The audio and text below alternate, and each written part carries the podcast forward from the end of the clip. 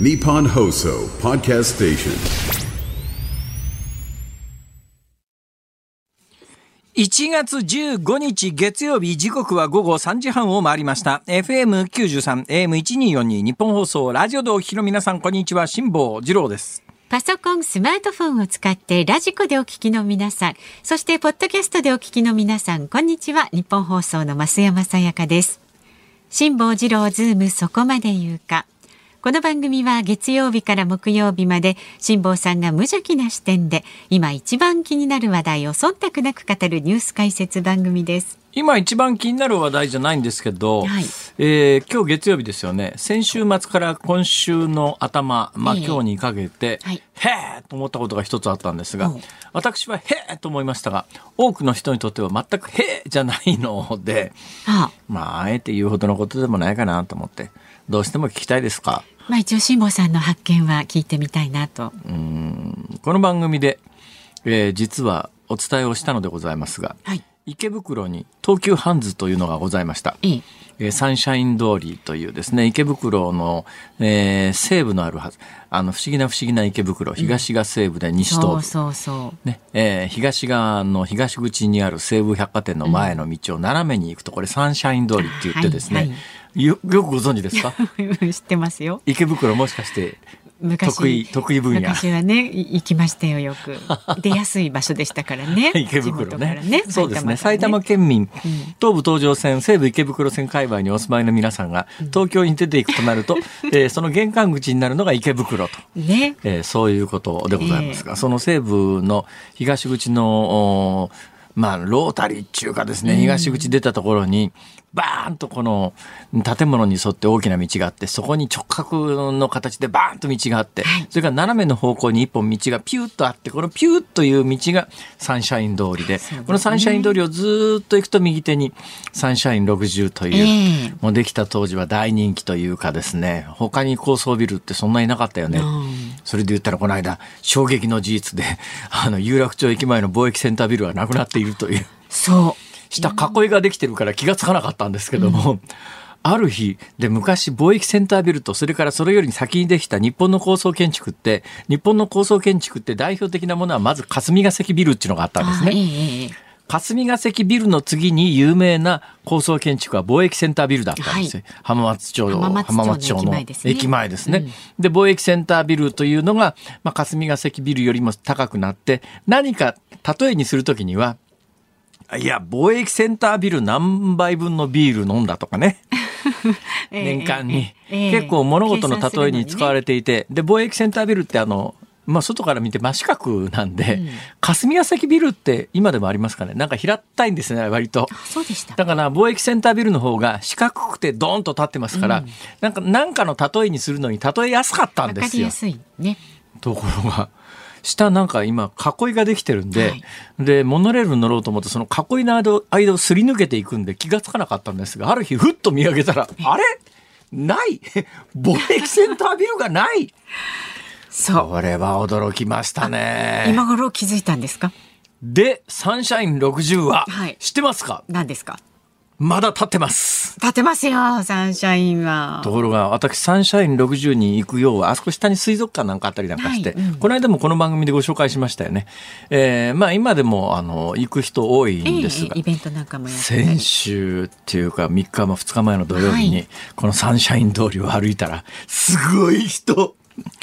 もう驚驚いた。そうなんですか？最近すごい人と思うと私の通勤途上にあるあの、はいはい。築地の場外あたりでうん。外国人の観光客すっごい数って思うんですけど、ええ。それ以上これは日本人の若者を中心に。なんで日本人の若者がこのサンシャイン通りを歩いてんだろうとよくわかんないんですけど、どうやら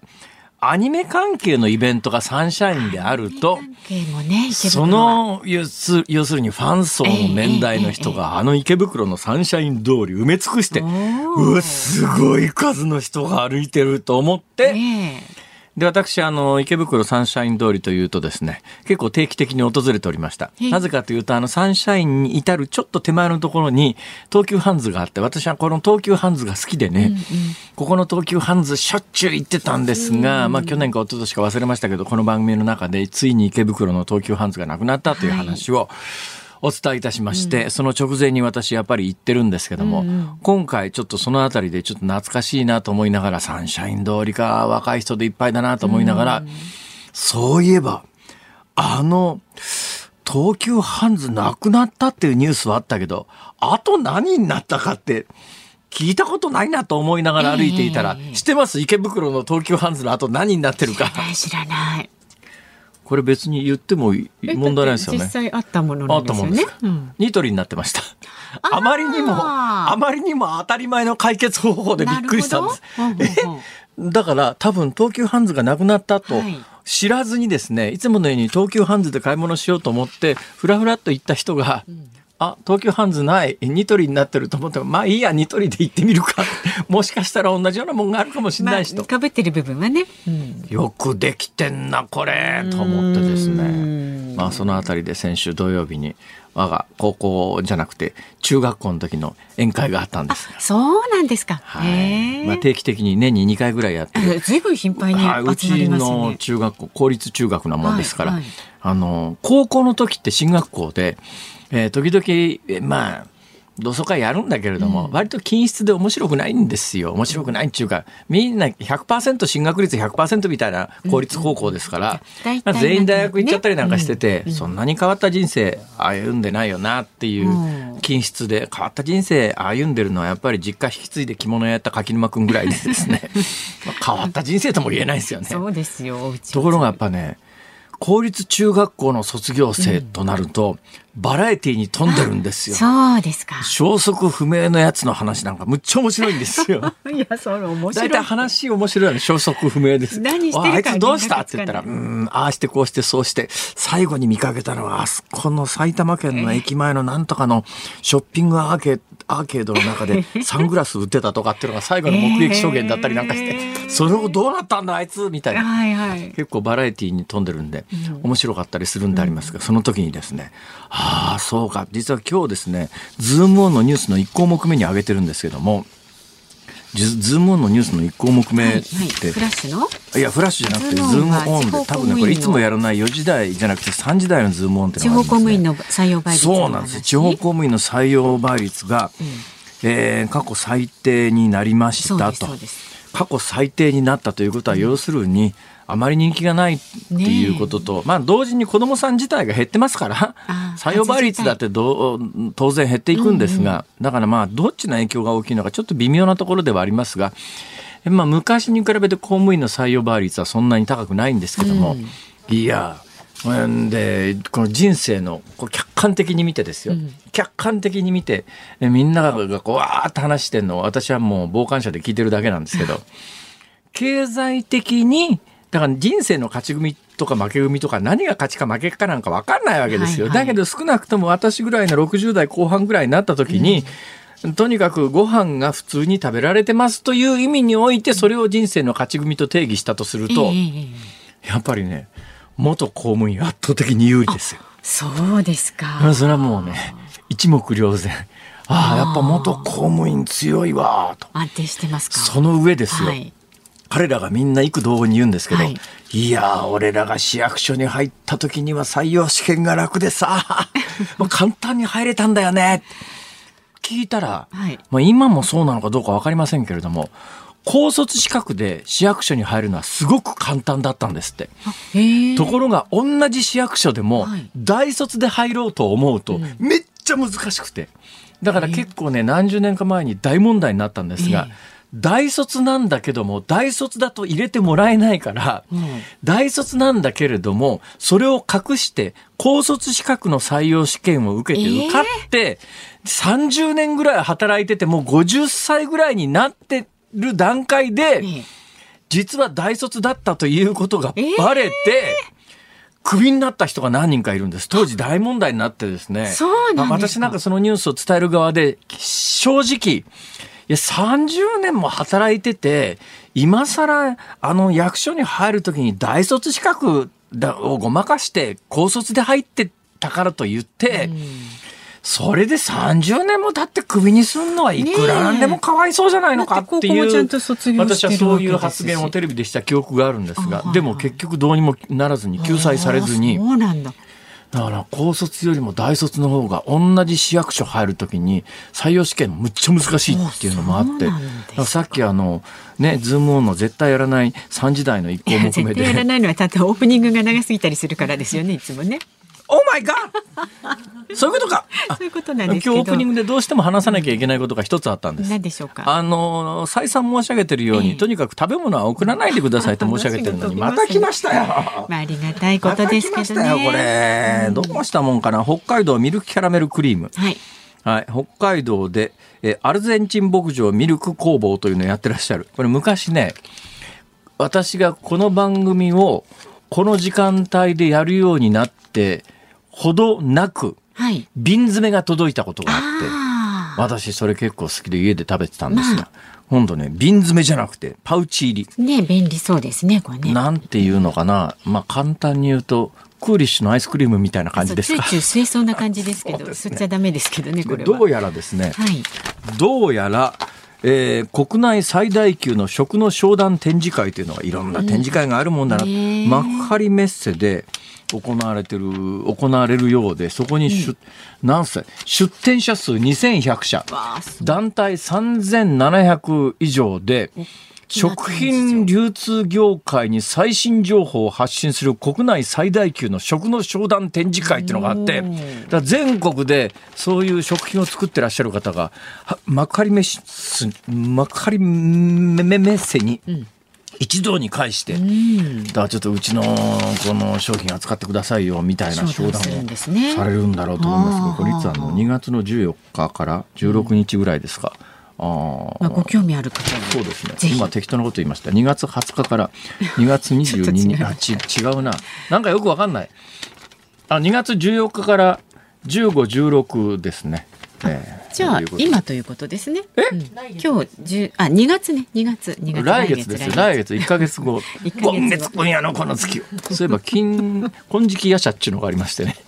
あいかん。話飛びすぎだ。話がねあっちこっち行き過ぎですね。今月今夜のこの月をまで言い出した日には収集がつかなくなってくるということで何が申し上げたいかというと、ええ。えー番組開始当時に送っていただいた方が、まあ、新製品出された方、まあ、出されたということでまた送ってこられたんですが。りがとうございます。ありがとうございます。ですけども、はい。これはですねなく賞味期限は今年の12月28日までいけてますから、うんうん。大丈夫なんですけども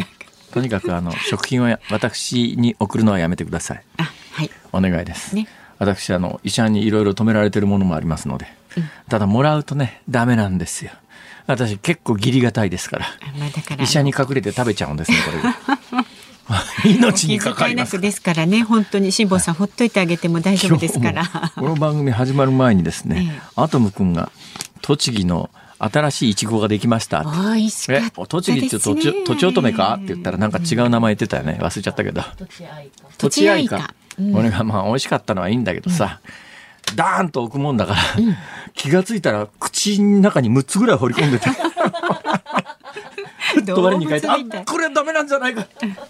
まあえーとにかく出演者に餌を与えないでください そういうことですね。ありがとうございます、はお気遣いお気持ちだけで結構です、はい、それだけでありがたいです。よかったらね、あのその帰りにメールなどをお寄せいただければね、大変助かります。いやいやいややっぱり金塊か私の本でしょまあ本は買っていただくことに、ね、えありがとうございますししてね。はいはい、ズームそこまで言うか。この後はお知らせ今の言い方番組終わりそうな言い方でしたな なんで？ここまでの放送はって思わず言いそうになったでしょ今始めますよ。まだまだ始まってから。いやでももうほら15分近く経っちゃってるんですからおかしいな この後ズームフラッシュを別ねお送りいたします。ズがニトリになってたってどうでもいいだろそんなことはすいません本当ですよ。聞かなきゃよかったかも。えー今週末から今日にかけてのニュースチェックします。で辛坊さんがちゃんと独自の視点でニュースを解説するコーナーもあるんですよ。特集コーナーズームオン4時台では台湾総統選挙で民進党の頼清徳さんが勝利。今後の台湾と中国の行方につきまして産経新聞台北支局長の矢板明夫さんにお話を伺います。で5時台は自民党の政治刷新本部安倍派のメンバー10人中9人に裏金疑惑というニュースにズームしていきます。番組では、えーラジオの前のあなたからのご意見お待ちしておりますそしてエンディングでお送りするズームミュージックリクエスト今日は月曜日なので5分延長ですから5時29分頃にお送りすることになると思いますがあなたが選んだ一曲をお届けいたします今日のお題は池袋サンシャイン通りが若い人でいっぱいだった時に聞きたい曲。池袋サンシャイン通りが若い人でいっぱいだった時に聞きたい曲。あれこれ考えてね、選曲の理由も書いて送ってください。メールは zoom zoom アットマーク 1242.com X で参加される方、ハッシュタグ漢字で辛坊治郎、カタカナでズーム、ハッシュタグ辛坊治郎ズームでお願いします。では続いてこの時間は外為ドットコムプレゼンツマーケットインフォメーションです。最新の株と為替の情報を外為ドットコム総研研究員の上原修平さんに伝えてもらいます。上原さんお願いいたします。はい、よろしくお願いいたします。東京株式市場日経平均株価は先週末の金曜日と比べて324円68銭高い3万5901円79銭で取引を終えましたまたトピックスにつきましては金曜日と比べて30.37ポイント高い2524.60で取引を終えています。円相場は1ドル145円20銭付近で取引されています。東京市場の円相場は弱含みの展開となりました。実需のドル買い観測や日本株の上昇を意識した円売りから午後には145円29銭前後へ下落しています。海外市場では注目される経済指標の発表が予定されていません。また今夜は米国が祝日で株式債券市場が休場となっています。そのためニューヨーク市場では取引が閑散となり円は対ドルで方向感のない展開となりそうです。以上株と為替の情報をお伝えしました。はい上原さんありがとうございました。ありがとうございました。外為ドットコムプレゼンツマーケットインフォメーションでした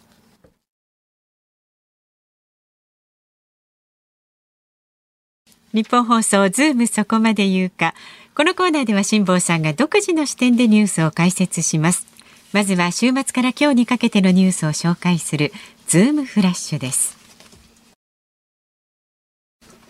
自民党の派閥の政治資金パーティーをめぐる事件で東京地検特捜部がいわゆる安倍派の5人衆や事務総長を経験した幹部議員の立件を見送る方向で検討していることが13日分かりました。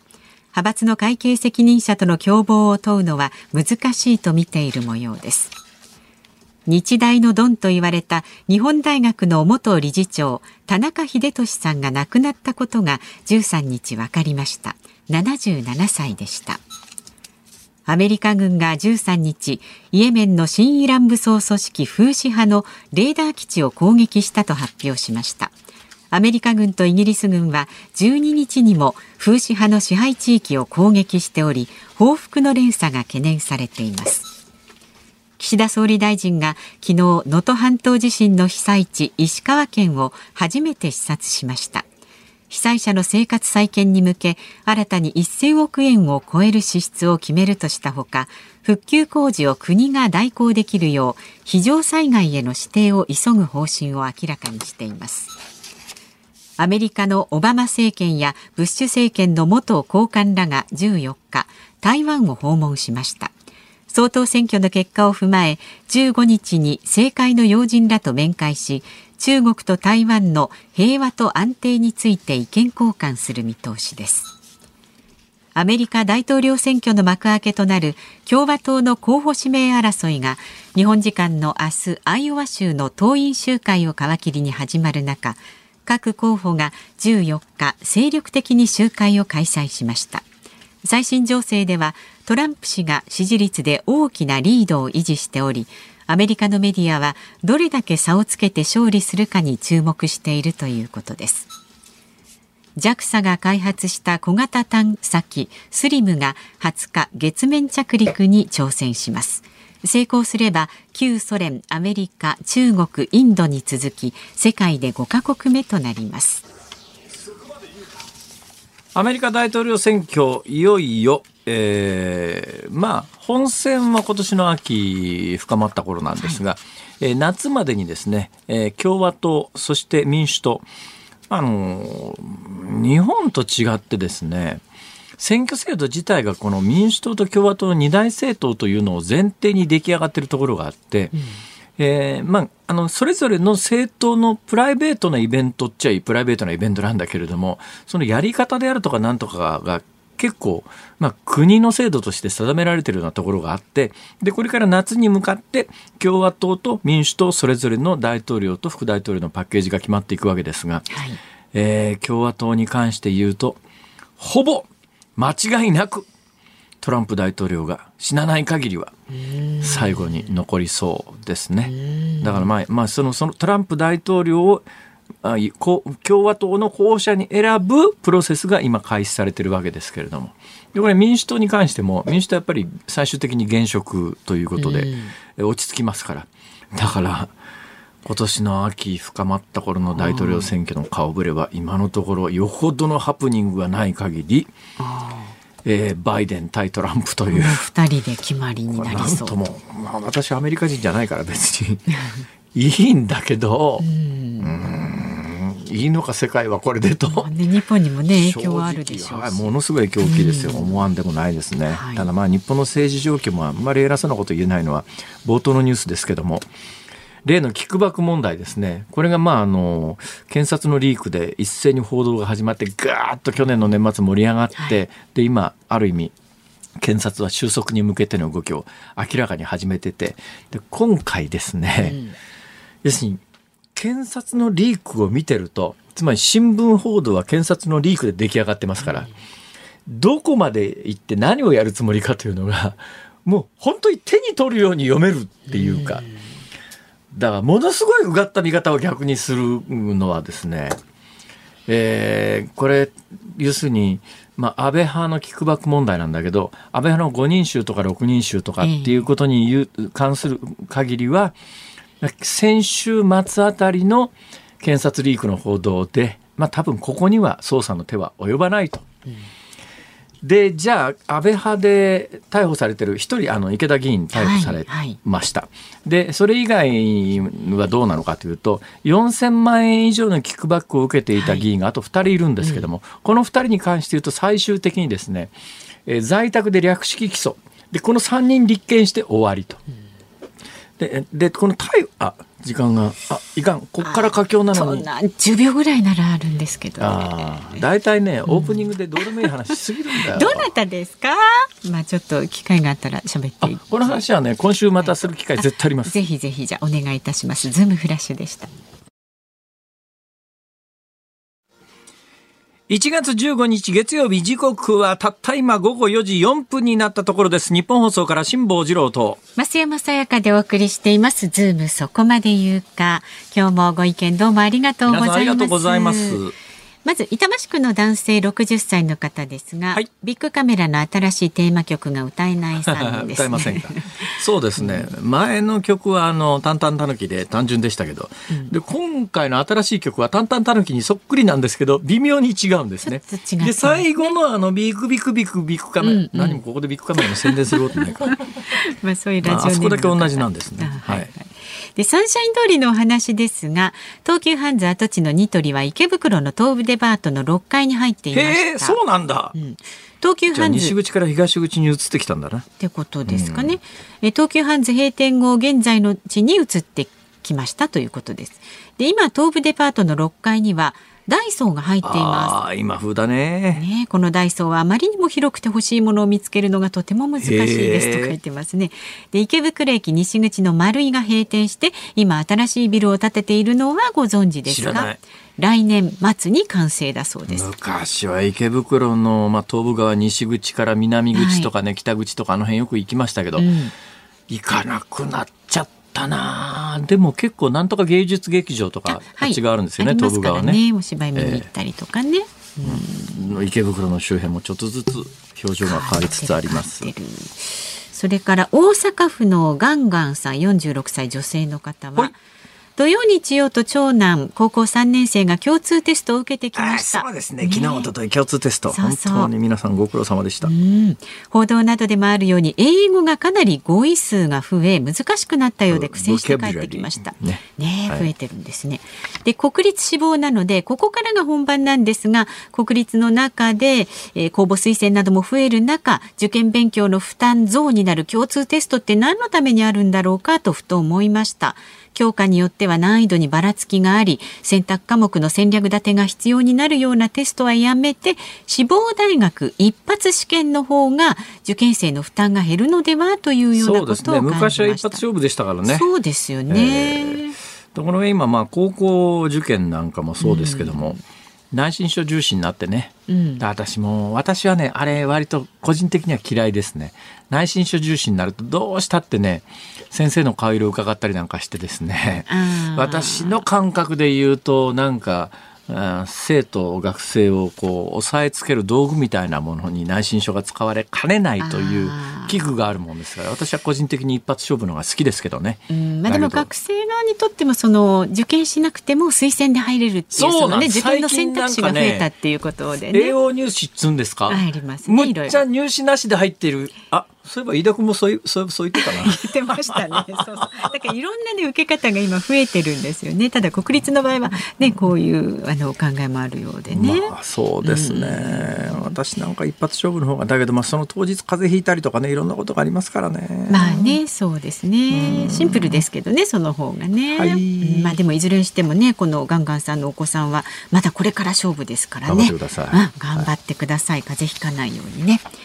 さあまだまだあなたからのご意見お待ちしておりますのでメールで送ってくださる方 ZOOM zoom アットマーク 1242.com X はハッシュタグ辛坊治郎ズームでお願いいたします。で今日のズームオンミュージックリクエストのお題は池袋サンシャイン通りが若い人でいっぱいだった時に聴きたい曲ということで辛坊さんの実感からねこのお題になりましたけれども選曲の理由も書いて送ってください。お待ちしております。さあこの後は台湾総統選挙で民進党の頼清徳さんが勝利。今後の台湾と中国の行方についてズームします。ニッポン放送辛坊治郎ズームそこまで言うか。この時間特集するニュースはこちらです。注目の台湾総統選挙。民進党の頼清徳候補が勝利。台湾総統選挙が13日に投開票され中国との統一を明確に拒否する与党民進党の来清徳さんが初当選しました。中国は来清徳さんを独立派とみなしていることから経済や軍事面での圧力を一層強めるとみられていますが今後の台湾と中国の行方はどうなっていくのでしょうか。この時間は産経新聞台北支局長の矢板昭夫さんにお話を伺います。現地の台湾と電話がつながっています。矢板さんお忙しいとこすいません。あ、すいません。よろしくお願いします。よろしくお願いよろしくお願いします。矢板さんは台北支局長で、えーあの、はい。い、つから台北にいらっしゃるんですか？いや、私は4年前ですね、あの、2020年、ちょうど蔡英文が、あの、2期目に当選したあ時なんですね。ああ。4年間じゃあ台湾にいらっしゃって、で、今回、まあ、はい総統選挙で、えーまあ、台湾の総統って、こう、選挙で選ばれるようになってから、大体あの、2期8年が最長で、えーまあ、政権交代するのがパターンなんですが、今回これで民進党の政権が、えーあと4年やると12年続くことになりますよね。これかなり異例ですね。そうですね。あのーまあ、あのーまあ、いろんなケースがあるんですけど、ただ、あのー今回は相当苦しい戦いでして、あのもしですね、あの今回選挙に出馬したのが、あのまあ、来世与党の来清徳さんと、まあ、野党がですね、2つあって、あのーまあ、その第一野党、中国国民党の江遊義さんと、はいはい第二野党のカンジツさんなんですけど、ええずーっとその選挙でね、あの選挙中に一本化すると、この野党2候補がですね、はいはい。で結局、そのまあ、一本化、一旦合意したんですよ。ええでそしたらあの支持者の反発が強くて、ええでまた破談になったんですね。結局、それぞれ出て、水止めに戦いになったんですね。結果見れば、あのまあ、来世徳は勝ったとはいえ、あの4割の票しか取れてないと。はいはい。で、この野党に、2つの野党がもし一本化実現してたらですね、ええ。多分政権交代していた可能性もかなりあると考えます。これね、野党が一本化してたらという話なんですが、野党の2人って中国国民党の候補と、それから台湾民衆党の候補と、どうなんですか、この中国国民党と台湾民衆党っていうのは、政治的スタンスで言うと、かなり近いんですか？あのどっちかというと、ですねあの、まあ、台湾ってあのいわゆる、まあ、もう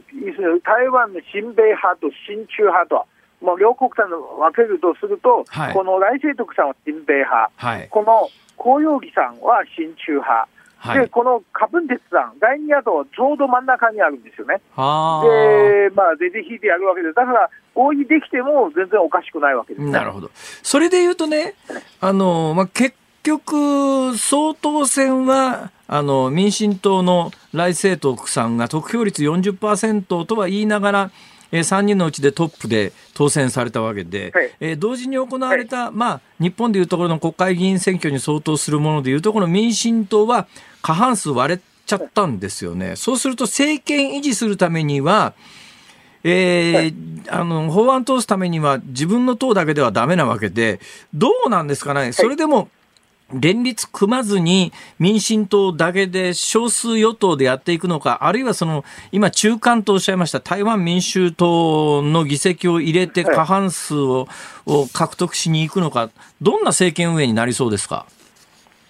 いや、それは多分これから交渉になると思うんですね。ええ民進党としては当然、まあ、要するにすべての法案が通らないわけですからね、過はい半数を得ないとですね。はいはいだから、そういう意味で、あの当然、この真ん中にある民衆党とあの提携したいという気持ちはあると思うんですけど、ただ、このみまあ、今、台湾の議席っていうのは、あの全部で113なんですよ、国会議員は。はいはいはい。で民主党あの民進党、与党がですね51ええで、最大野党が53、はい。国民党ですね、はいはい。で真ん中のこの台湾民衆党は8人しかいないんですよね、はいはいはい。この8人しかいないんだけど、最も重要な8人なんですね、だからこの8人が民主民進党、与党と組めば、与党が59になるわけですから、ええあの過半数は57ですよね。えええで、そういう意味で、あのいけるんですけど、ただ、あのまあ、これから条件闘争になると思うんですね。じゃあ、どういうポストをね、あ分け渡すのかと。ええ。ということになりますし、あとですね、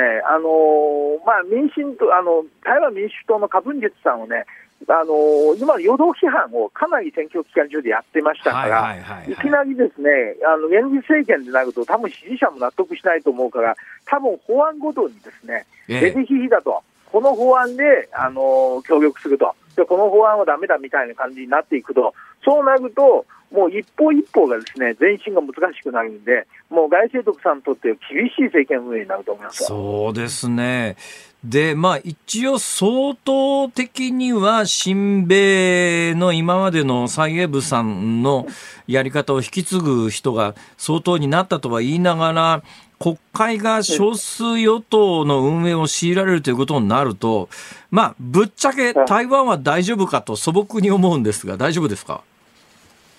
いやー、相当厳しいと思いますよね。あのーまあ、ある、まあ、その例えがどうかわかんないんですけど、まあ、アメリカとか日本っていうのは、まあ、えー同盟国で、まあ、自由と民主主義を、まあ、陣営にいるわけですから、ええ。だから台湾ですね、親中派の政権がなるのか、親米の政権になるのかっていうのは、結構、まあ、友達が敵がっていうのは、あのーの分かれ目なんですよね。えええで、それが親米派になって友達になったと、まあ、これよかったよかったってことになるんですけど、ただ国会の過半数を持ってない友達っていうのは、あんまり役に立たない友達なんですよね。ああの、協力してもらうときに何もできない可能性もあるので、ええそういう意味で、まあ、結構厳しいかなというふうに思いますね。今回どうですか？ずっとその台湾で選挙期間中取材をしてらっしゃって、中国の選挙に対する介入みたいなものを感じることありました？やっぱりかなりやりますよね。特に、あのーまあ、中国であの TikTok っていうのね、短い動画をあの出すえーソフトがあるんですけはいはいども。それがですね、もう台湾の若者みんな使ってるんですよね。ええ台湾の人口で全部2300万人いるんですが、ええこの TikTok を使っている人がだ約500 500万人いるんですよね。で基本的に年齢が30歳以下なんですよね。えええで、その人たちが、あのーほとんどこのカブン鉄、いわゆる投票していくわけですね。えはっていうのは、カブン鉄はこの TikTok の、まあ、いわゆる登録者数、ファンはですね、100万人いるんですよ。あ。ほうほうで、。台湾のすべての政治家の、他の政治家の合計より多いんですよね。えええだから、このカブン鉄が、あのー TikTok をやるんですけど、TikTok の中で民進党批判のメッセージが、要するに民進党が汚職、腐敗しているとか、ええええ民進党が、あのーなんか治安、今、台湾の治安が悪いとか、はい。経済が悪いとか、ええそういうマイナス情報、今の、まあ、いわゆる政権与党を批判する情報ばっかり流されてですね、あのかなり、えっと厳しいと思いますね。ただね、今、経済悪いみたいな話が一言ありましたけれども、統計見てると、あの蔡英文さんの8年間の間に台湾って GDP が1.3倍にもなってるし、まあ、はい。あのは日本、平均賃金でいうと日本もた日本を超えてるはずだし、そんなにはい。悪くないんじゃないのかなと、こう、日本から見てると思うんですが、台湾にいらっしゃって実感はどうですか？いや、これがですね、まさに、その、まあ、若者たちが政治に対する不満の、まあ、原因なんですけども、ええ。台湾がですね、非常に伸びているのは半導体なんですよね。だから半導体ねはいはい TSMC とか、はいはい、そうはい。いう IT 関係の人が、もう収入ははっきり言って、あのまあ、大学の新卒の主任給はもう日本よりずっといいんですよね。えええで、30代、40代にすると、もうかなり年収1000万、2000万、日本円にするとですね、えはいはい。鍵超えるなんですよね。えただ、一方、その半導体産業と関係ない人たち、ええその人たちが、あの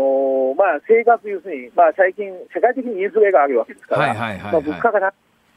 ええで、あのー住宅も非常に高くなっていて、若者がですね、ええ IT 産業以外の若者も住宅をとても手が出ないぐらい金額になってしまったんですね。で。そこで民進党政権が我々は経済成長させたと。で、一人当たりの平均 GDP が日本と韓国を超えたんですよ、歴史上初めて。えええだから、どうだ、私たちのね、政権はいいだろうっていうふうに言ってたんだけど、それが大半の人たちが実感がないって、むしろ、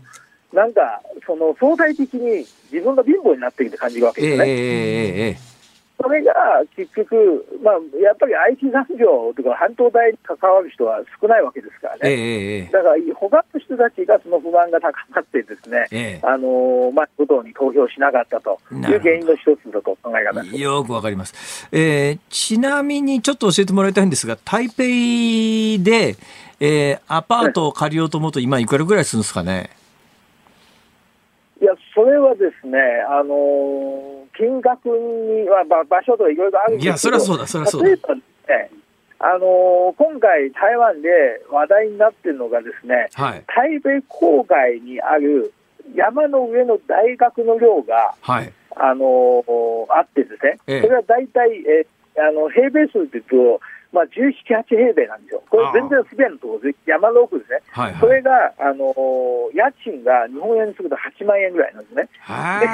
はい。そそれはななぜが話題がなったかというと、この持ち主が国民党の候補者だったんですね。はあ国民党の候補者がその寮のオーナーなんですよ。はい。はいだ。から、高いという話は、与党から批判されて、他のライバルに批判されてね、いや、これが相場だと、えこれ市場経済だと、ええこの値段をつけても、借りる人いるんだから、ええいいんじゃないかみたいな、そういう話になっていて、はい。でそれ聞いたときにですね、ええあのーまあ、台北の郊外の山の上にね、はい。あのある学生寮が、そのに十数平米でね、あの8万円っていうのはやっぱり日本でも高いかなっていう感じそうですね。はい台湾の不動産って結構大変なことになってますね、してみるとね。まあまそうです、そうですね。はい。さて、今回台湾で、まあ相当、まあ国会議会、まあ議会の選挙はと一旦置いといて、相当としては今までの蔡英文の親米路線を受け継ぐ来清徳さんがなったわけで、どうなんですか？アメリカとの関係っていうのは今までと変わらない感じなんですかね？それとも来清徳さんって、あの今までの蔡英文さんより以上にやっぱり独立志向が強いというふうに言われてますから、若干そのあたり対中国との関係は変わってくるのか、このあたり、どう見てます？あのー、まあ、蔡英文さんっていうのは、もうそもそも、あのー、まあ、学者出身なんですよね。はいはい。でどっちかというと、蔡英文さんで李登輝さんの側近だったんですよね。ええ、李登輝さんっていうのは国民党の人だったんですよ。はいはい、そうですね。で国民党っていうふうに、まあ、国民党という反独立の政党なんですね、ええ、だから国民党の中の、まああのー、関係して、蔡英文さんでもともと李登輝の下にいて、まあ、いわゆる、まあ、国民党で反統一あの、反独立的な立場だったんですね。はいはいはい、であのまあ、その後、まあいろんな紆余曲折あってで、民進党に入って、民進党のトップになって、で8年間総統、ね、民進党の総統になったんですけども、はいはい、だから、彼女の口から一度も台湾独立って言ったことがないんですよね。えー、だそういう意味で、あのまあ、彼女が使うスタッフたちも、ほとんどもともと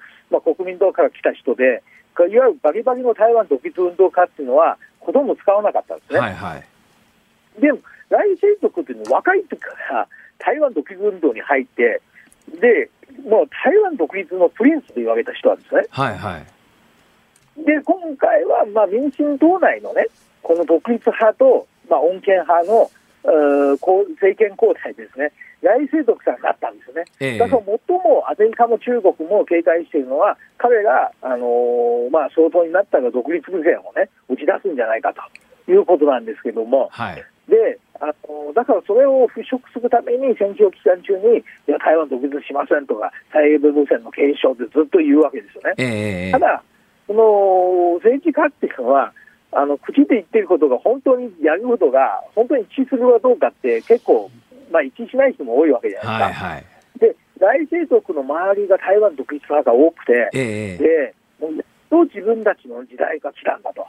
いうふうにね、あの思う人が多いんですよね、はい、だからそういう意味でアメリカも心配しているわけですね。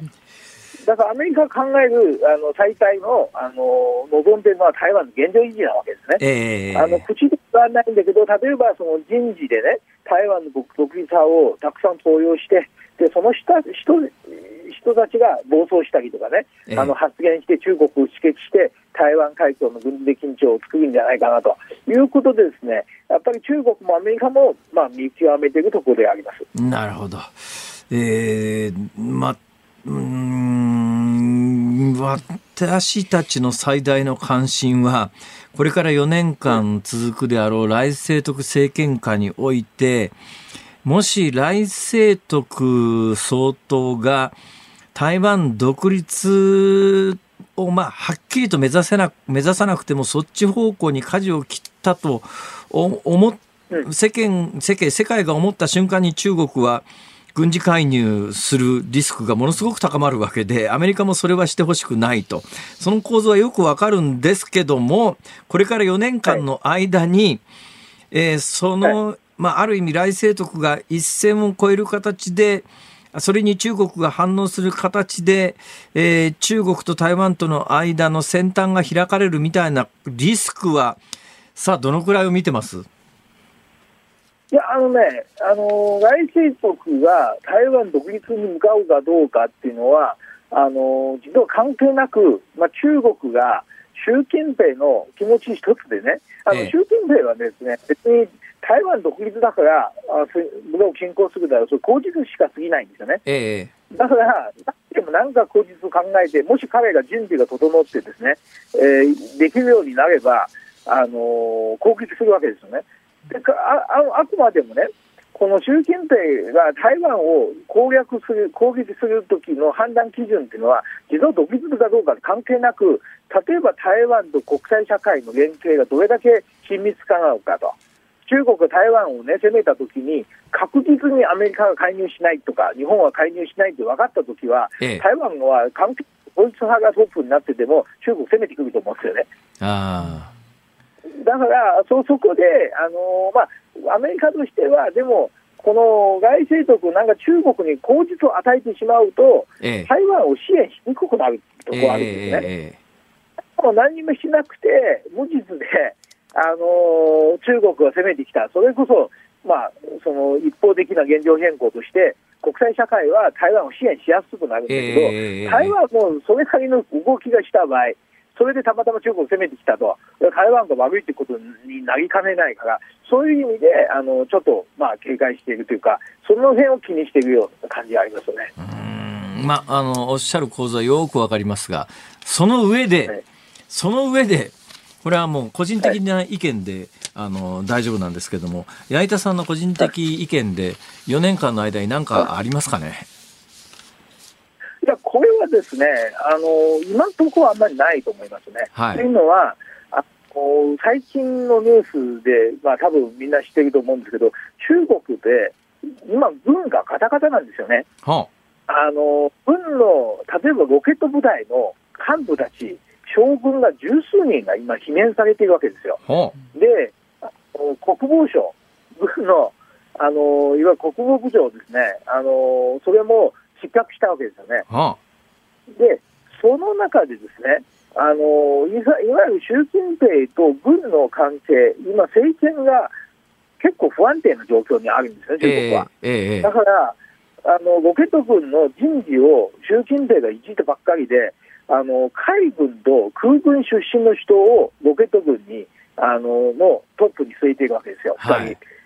で、それってあの、どこの国の軍にもほぼありえないことですよ。例えば日本のね、あの陸上自衛隊のトップが、ええ。あの空軍出身と海空海事出身の人を持ってくると、それ多分猛反発があるわけでしょ。はいはいはい。だから、それだけロケット軍がもうガタガタになっている中で、ええ。だから、あのー要するに台湾を侵攻するにもう第一源はいわゆるミサイル部隊なんですね、ロケット軍ってミえサイル部隊ですから、えこれが多分ね、そういうとこじゃないと思うんですよね。なるほどだから習近平が11月に、あの去年11月にアメリカを訪問したときに、バイデン大統領と、まあ、あの2027年と2035年に台湾をあの侵攻する計画は私は知らないという話をしたんで、多分当分ないと思います。ねだ、台湾の場合は、なんかすごい隙を見せたとかね、ええ台湾ですごい、なんか例えば、あアメリカ、なんかその国際社会を絶対台湾を助けないとか、台湾の中でね、この親中の人たちが暴れて、台湾が無政府状態と。になった場合は、ええそのような混乱があれば当然付き合える中国行きますけど、はいはいはいそれがなければ、うん、私はそんな高くないと考えますなるほど。ね。なるほど。いや、大変よくわかりました。あのー、矢田さんってどのぐらいのペースで日本に帰ってらっしゃるんですか？結構帰ってらっしゃるいやー、僕、年に1回か2回ぐらいですよ。年に1回か2回ぐらいですか？私ね、去年のちょうど1年前に台湾行ったんですけども、台湾も日本から行っても結構物価が高く高くなってきて大変だなと思うんですが、駐在員生活も大変でしょう。はい、そうですね。あの、円円安なんで、都会は大変なんですよ。あの今度また東京にいらっしゃるお戻りの立ちあのタイミングでもありましたら、ぜひスタジオにお遊びにいらしてください。わかりました。はい、はい、ありがとうございました。とってもよくわかりました。ありがとうございました。お忙しい中ありがとうございましたはありがとうございました。はい産経新聞台北支局長の矢板昭夫さんでした。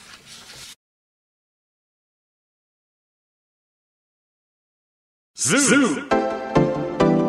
本放送辛坊治郎ズームそこまで言うかをポッドキャスト YouTube でお聞きのあなた増山さやかです。飯田浩司です。お聞きの内容は配信用に編集したものです。辛坊治郎ズームそこまで言うかは月曜日から木曜日午後3時半から生放送でお送りしています。ラジオの FM93 AM1242 に加えてラジコでもお聞きいただけますよラジオラジコでは配信版では聞けないあんなことやこんなことがいっ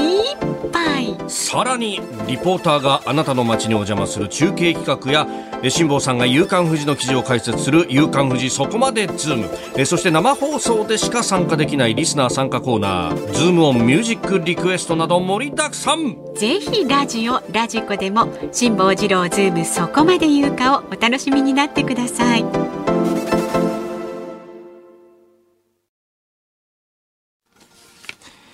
1月15日月曜日時刻は午後5時を回りました。こんばんは辛坊治郎です。こんばんはニッポン放送の増山さやかです。辛坊治郎ズームそこまで言うか。この時間はズームオンミュージックリクエストに寄せられたメールご紹介してまいります。皆さんありがとうございます。ありがとうございます。今日のお題は池袋サンシャイン通りが若い人でいっぱいだった時に聴きたい曲です。まずはですね神奈川県茅ヶ崎市55歳男性のバブルスさんはですねほうほう池袋にサンシャイン60ができた時自分は小学生で埼玉県の越谷市の小学校の屋上からサンシャサンシャイン60を見ると嬉しくなったことをえたんだ。ねえ覚えています。埼玉県人にとっては池袋は憧れでした、池袋楽しかったな。歌詞に池袋が入っている椎名林檎さんの丸の内サディスティックをお願いします。あありがとうございます。ねありがとうございます。私小学中学校2年の時に池袋西部のはい。上に遊園地があったんで、あそうでした同級生とそこ遊びに行った話を先週土曜日にしてました、懐かしんで。はいえー千葉県市原市のキララさんはですねサンシャインといえばサンシャイン池崎さん。サンシャイン池崎さんのギャグはイエーイで始まるのでこの曲の出だしもイエーということで。そこですか？はいフルフルズで万歳好きでよかった。はい。かな。はい。元気出ますよねこうの曲は、ん。そしてこちらはですねラジオネームシャコパンチさん新宿区はですね安室奈美恵さんの「Your My Sunshine」ああサンシャインですもんね、当時アムラーとして若者のファッションブームを巻き起こしていた安室さんの文字通りサンシャインが入っている曲ですと。そして34歳男性砂混じりのたっちゃんさん神奈川県茅ヶ崎市の方は池袋若者と聞いてこの曲が浮かびました。サッツの忘却の空をリクエストします。なんで？これは2000年に放送されていた TOKIO の永瀬智也さん主演ドラマ池袋ウエストゲートパークの主題歌だったのでリクエストします。いろいろあるもんですね。そしてこちらの方ですね。はい。神奈川県横浜市昭和は遠くにうん遠くなりにけりということで若者がいっぱいいるというと60年代の学生運動が蘇ってくる。でこの72歳の方なんですけどね。はあ。蘇ってくる。あの時の女神的存在だったといえば藤恵子だった。池のなあ駅の中がごった返したな。懐かしい。ということで。私よりちょっと上の方ですね、うん、女のブルース。皆さん本当にありがとうございます、ねズームオンミュージックリクエスト本日はウルフルズ万歳好きでよかった。はい。ではエンディングにお届けいたしますのでお待ちになってください。そしてね辛坊さん。はい。メールいただいてるんですが長野県の北海道さん。18歳の男性の受験生のね方からいただいています。あありがとうございます。僕も一昨日昨日と共通テストを受けてきました。ご苦労様です。辛坊さんと同じ早稲田大学を目指していて共通テストで併願校に合格したかったのですが少し難しいかもです。辛坊さんはこの時期どんな勉強をしてましたか？と。私はこの時期ですね、私鮮烈に覚えてるんですけども、はい。もういろいろ諦めててあの何もすることないから、予備校の退任その年で退任される歴史の先生の最終授業って記念授業があったんですよ。ぼーっと聞きに行っててああ近現代で全く勉強してないとこだなと思いながら、1時間か1時間半か授業聞いてたんですよ。入試の時にねくりそのまま出たのそこが。そういうこと私はね試験問題見てゾクッとしましたよ。全くノーマークだった近現代で、その最終講義でその退任される歴史の先生が喋ってたことがそのまま出たんですよ。びっくりしましたね。だからあの時あの授業行ってなかったら私は全然別の人生だった可能性はあります。ねえとにかく大切なのは最後までジタバタする。諦めない。最後までジタバタする、はいはい、むしろ諦めない方がいいです。うんうんあのもう直前まで何か読んでるぐらいの方が逆に精神衛生上いいですから。ああそうかギリギリまはい、でこう、もうだからねあの最後までジタバタしましょう、うんできることは全部やる悔いのないようにはい。そうしてください、ね。そうそう。弱気にならないでね。頑張ってください、ね、なんとかなるよ。人生は。そうそう。残す日程俺はもうこの年になってつくづく思う。なんとかなるって。そうそう。なんとかなりますから。ね。頑張ってくださいよ。でもね本当にそれにつきますよね。はい頑張って。ということで、えー、ご意見はズームアットマーク一二四二ドットコム。それから X で参加される方ハッシュタグ漢字で辛坊治郎カタカナでズームハッシュタグ辛坊治郎ズームまでお寄せください。お待ちしております。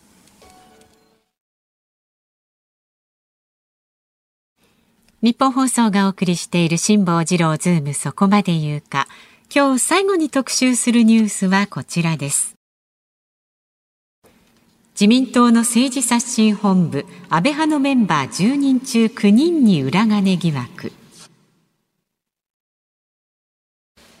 政治資金パーティーをめぐる事件を受けて発足した自民党の政治刷新本部ですがメンバーとして参加している安倍派の10人のうち9人に裏金化していた疑惑が浮上しています。岸田総理大臣は週末記者団の取材に応じ人選に問題はないとの認識を示すとともに引き続きメンバーとして議論に参加させる考えを明かしています。まあ去年の末からずっと問題になってたキックバック問題ですね。えー、パーティー券を売ってノルマ以上のお金は一旦派閥に入れてそこからまあ、キックバックで受け取っていて、で、受け取った金をどこにもつけてなかったので、はい、まあ、完全に裏金ししてたよっていう話、まあ、それも含めて、ちょっとやっぱり最近、まあ、最近っていうか私の印象で言うともう何十年もこの政治と金の話題で出るたびにちょっとずつちょっとずつ小手先の改革だけ行って、また何十年か経つと10年5年10年経つと別の疑惑が出てくるということの繰り返しなんでもっともう二度とこういうことが出ないように、えーまあ、今回、えー、自民党が政治刷新本部というのを作ったので、えー、ちょっと期待しようかなと思っていたらこれ私先週これ今問題になってるのは政治刷新本部って確か38人あのメンバーがいるんだけど、はい、そのメンバーがメンバーの中10人中メンバー38人中10人が安倍派で安倍派の10人のうちの9人がキックバック対象者だったと。うん、えー、でこれがあの表に出たのが先週末なんですがこれが表に出る前だから38人の政治刷新本部ができましたよという段階で私先週の木曜日にローカルの番組に呼ばれていってですね、えー、これについてのコメントを求められたんで、はい、あの厳しい言い方をするようだけどこの顔ぶれを見る限りまあ嫌な言い方をすると泥棒に金庫の設計さすようなもんでこんなもん機能するとはとてもこのメンバーでは思えないと。その段階ではまだこの,、あの10人中9人にキックバックあったって話は出てなかったんですが、その翌日になってこの話が出て、ああまさにそうだなと。自分で言って誰も感心しなかったんだけど自分で言ったことに自分で感心するという。まさに。だってさ去年からあんだけキックバックが問題になって政治と金の問題ちゃんとしようよということで政治刷新本部作って38人メンバーを選んで、はい、その38人中10人が安倍派で10人中9人がキックバック金受け取ってたってんで刷新できるかこんなもん。ねえって思ってしまいますよね。ちょっと冗談にしても面白くないよこの冗談はってそういう感じですよね。でその上ですよ。あのもう一つ議論になってるのはやっぱ派閥政治が問題なんじゃないのかというような話になって、じゃあ派閥政治なんとかするためにあの派閥の解消も含めたえー、そういうことも話し合おうというようなことが言われていたんだけども、この38人蓋開けてみたら見事に自民党の全派閥からですね、はいえー、メンバーが選ばれてます。はいはい。派閥均衡型。派閥均衡型派閥刷新会議。ありえるかそんなもん。ちょっと冗談にしても立ち悪すぎじゃねえかと。つくづく思いますよね。大体ね政治刷新本部みたいなものを作ろうが作る前があの今去年の暮れから問題になっていることは明らかでそれ何かというとあの政治献金に関して言うと1団体5万円までが名前が出ない上限で、5万円超えると名前が出ちゃうよと。はい、えー、だけどパーティー券に関してはあの合計で20万円まで OK みたいな話になってて、うん、いやだっったらみんなあのパーティーっつったって実際はあの払い戻し率90%とか100%とか別に料理も並んでないし、うん高級なお酒が出るわけでもなく普通まあ私なんかがパーティー開くっつったらまあ1万円の会費取ったら1万円分は最低飲み食いさせないと客は怒るじゃないですか。ところが政治資金集めのパーティーって、まあ、大体相場は2万円なんですが、2万円の会費を取っても多分1000円か2000円元取れるか取れないかみたいな。というかそもそもあの政治資金パーティーって政治家にお金を渡すためが目的だから、はいパーティー券買ってもパーティー行かないのが大半の人ですよでもそれも承知の上で、えー2000人にパーティー券売りましたけども、会場となってるところのキャパはどう考えたってこれ300人も入らないだろうみたいな。で、並んでる料理は100人分ぐらいだろう。まあ、それでも誰も文句言わないのは政治資金パーティーってそういうもんだろう。それって、献金と同じだろうっていうところが、献金はそうですね。5万円までの上限がね、はい。名前が出ない上限があるのに、パーティーだと20万円はおかしくねえかと。でやっぱり名前の出る私なんかはもう基本的にあの一人国民赤ちゃんからお年寄りまで国民一人250円分の政党助成金を作りましょうっていうもともとそんなもんなかったんだから、それができた段階でそれはやっぱり政治と金の問題で散々言われたんで政治家が汚い金に手を出さずに国民全員から250円ずつもらってるということを自覚して国民全体のために政治をしてちょうだいねということでその制度ができたのにもかかわらず、えー当時廃止しようという声はあったのに企業団体献金を温存した挙句これだからね。はい私は基本的にはもうそういうものは禁止すべきだと思うんだけど5万歩譲って、えー企業団体献金を続けるにしても、今のやっぱり上限20万円っていうのはあまりに大きすぎる、でさらにもう一つ大きな問題はあって今回多くのキックバック受けた議員が言い逃れのために使ってるのが政治資金収支報告書、まあ、政治資金規正法第21条の2第2項っていうのがあるんですがこれに何が書いてあるかというと、はい政党から政治家へのお金の移転に関しては自由であって、なおかつ受け取った側の個人はそれを何に使ったか明らかにしなくていいということで、歴代自民党幹事長なんか何十億ももらってたりね受け取ったりなんかしてるわけですよ。で、今回もみんなキックバック受けた側が、いや、政治資金規正法第21条の2第2項の例外規定だと思ってましたって、いやいや、それは政党からのお金であって、今回派閥からのお金だから、この条文に該当しないんだけども、いや、あの例の政党からのどこにも書かなくていいお金だと思ってましたってみんな言い逃れちゃってるわけで。じゃあこの政治資金規正法の第21条の2第えに2項第2課。まあそれ、この条文をとりあえずおかしいだろうと。そもそもあのお金の出入りに関して言うと全部帳面につけた上で何に使ったか明らかにしろよっていうふうに制度改革するっていう。大体この2点変えただけで大きく変わるのに、えー政治刷新本部を作ってそこで何をするか話しちゃいます。そうじゃなくてもうやらなきゃいけない方向性は決まってるだろうっていう。私はつくづく思うわけですよ。本当にねこの政治刷新本部の大体あの代表顧問みたいなのが2人いるんですが、はい。1人は、まあ、いわゆる無派閥と言われてるあの菅さんですがもう1人は二階さんだからね。二階さんって今回のキックバックで訴状に上っている派閥のトップだから、はいはいね。派閥のトップでキックバック問題で訴状に上ってる人間が最高顧問の人。代表はね麻生さんだそうです。あ俺今なんて言った？二階さん。あ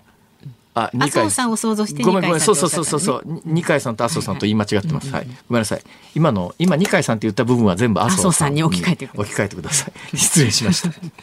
麻生さんです。その通りです。麻生さんです。よ。麻生さんと菅さんが最高顧問ってさ、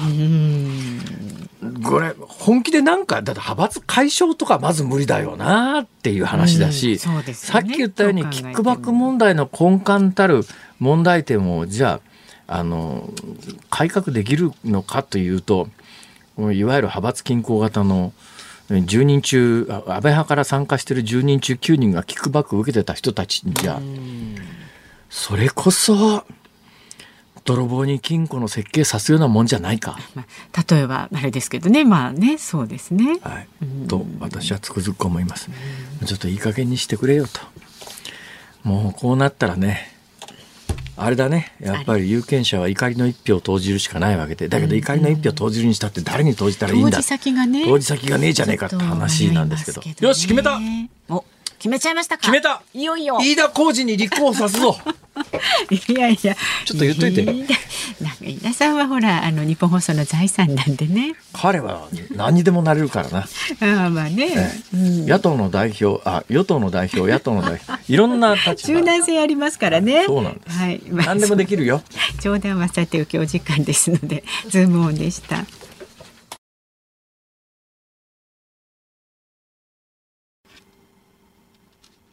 ズームミュージックリクエストお送りしたのは市原市キララさんからのリクエストです。ウルフルズ万歳好きでよかった。ものすごいシンプルでわかりやすいストレートな曲ですね。はい歌詞の曲ですね。本当にありがとうござありがいました。とうございましたえーいつもは30分までなんですが今日は月曜日ということで月曜日は35分までと、えもうあの、うん私以外の人には常識らしいですけども。私は あれ？どうして30分過ぎてんじゃん？みたいなことを。もう何回何十回やってるんですかか。で月曜日はあのいつもとちょっと違いましてですね、ええ。構成作家の安倍ちゃんっていうのがですね、えー来週の予定というのをあの辛坊さん時間5分延長ですから5分時間が余った時のためにあの、えーエンディングのネタ用に今週の予定出してきましたからはい。毎年毎週言ってくれるんですが親切にね。喋った試しがないんですけども 今日は喋っちゃいますよ。あ今週いろんなことがありましてね、ええ。今週皆さん20日の土曜日注目です。20日の土曜日。なんと20日の土曜日はなんと。1965年日本航空が海外団体旅行 JAL パックを発売し海外団体旅行がブームとなった日で海外団体旅行の日だそうです。なんですかえー、ジャルパック海外団体旅行の日って。このくらいの年からへ1965年 JAL パック。えねいやでも1965年にねはい、海外旅行行く人はほとんどいなかったと思いますよ。そうでしょうね私が初めて海外っていうのは1978年ですけども、そのあたりでもねだから1970年代にバックパッカーが一時期ちょっとブームになりましたけど、ええ。ただやっぱ80年代のバブル以降ですね、まあ、まあ皆さんが海外旅行を割と来やすく気軽に行けるようになったのは、最近またちょっと円安で揺り戻しっていうちょっとかですねね行きづらくなってますじゃいけねえ。今日もあの新聞に出てる海外旅行の広告なんか見てても、ちょっとやっぱりコロナ前に比べると、あれ？倍じゃ効かないねこれっていう。そうそうなんか昔は良かったっていうふうに思っちゃいますよ。そうなんだ。から安いハワイ旅行とかガム旅行だから1万いくらとかであった時代ありますからね。ハワイでも3万ぐらいでありありましたからね。今となっては夢のようですよね。夢のハワイに行きたいですね。あれ辛坊さんはね行かれたじゃないですか。行かれたって過去のことじゃねえか。俺は今生きてんだよ。最近でしょ。さあお聞きの日本放送この後5時35分からは小島夏子さんのお帰りなさい。明日の朝6時からの飯田浩司の OK 工事アップ。コメンテーターは軍事評論家の小泉悠さんです。台湾総統選について。さらに3月に迫ったロシアの大統領選で5期目を目指すプーチン氏の思惑など安全保障の面から伺うそうです。この午後3時半からの辛坊治郎ズームそこまで言うかゲストは世界各地の辺境を取材するノンフィクション作家の高野秀行さん。イラクの奥地で見た未知の世界にズームいたします。未知の世界ですか。未知ですよ。そうなんですよ。あのね、自分で海外に行って、あの妙なとこ行こうと思うと危険も伴いますしお金もかかりますから、は行った人の話聞いたらねこれが一番です。想像力膨らむし、はい明日皆さん、はい未知の世界にご案内をいた します。ここまでのお相手は辛坊治郎と、増山さやかでした明日も聞いてちょうだい。